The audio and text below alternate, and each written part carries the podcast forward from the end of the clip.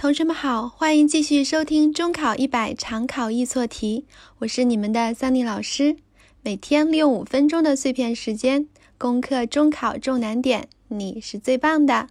那么近期因为桑尼老师的工作开始变得繁忙起来，所以呢更新的频率可能会放慢一些，还请同学们理解哦。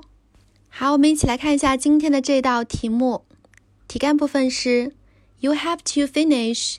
This project before eight o'clock this evening。选项呢分别是动名词、动词原形、动词不定式以及动词的三单形式。那么应该选择哪一个呢？同学们，我们先来注意一下这个题干部分里面包含那个短语叫 have to。have to 呢表示不得不的意思，它与另外一个词的意思非常相近，那就是 must。must 是表示必须，区别在于 have to 强调的是客观因素。也就是因为外界的原因不得不怎么样。那 must 呢，强调的是主观因素。好，我们一起来看一下例句部分。I have to go home since it's very late at night。我必须回家了，因为外面天色已晚。这里强调的是因为客观原因的天色已晚，所以我不得不回家。那么第二个例句是，I must study hard and try to get a good score in English。我必须努力学习，然后在英语方面取得一个好分数。这里的话强调的是主语的主观因素，也就是自己本身觉得需要努力学习啊。好，说到 must 呢，我们一起来看一下 must 其他的用法。must 还可以表示肯定的猜测。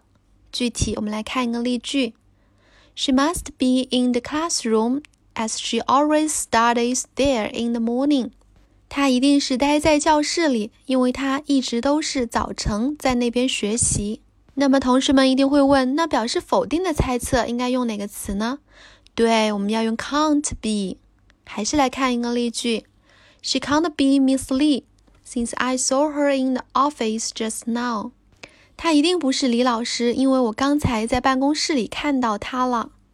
好，我们现在回到题干部分，意思是说，你必须在今晚八点钟之前完成这次项目。那这里究竟是该填动词的什么形式呢？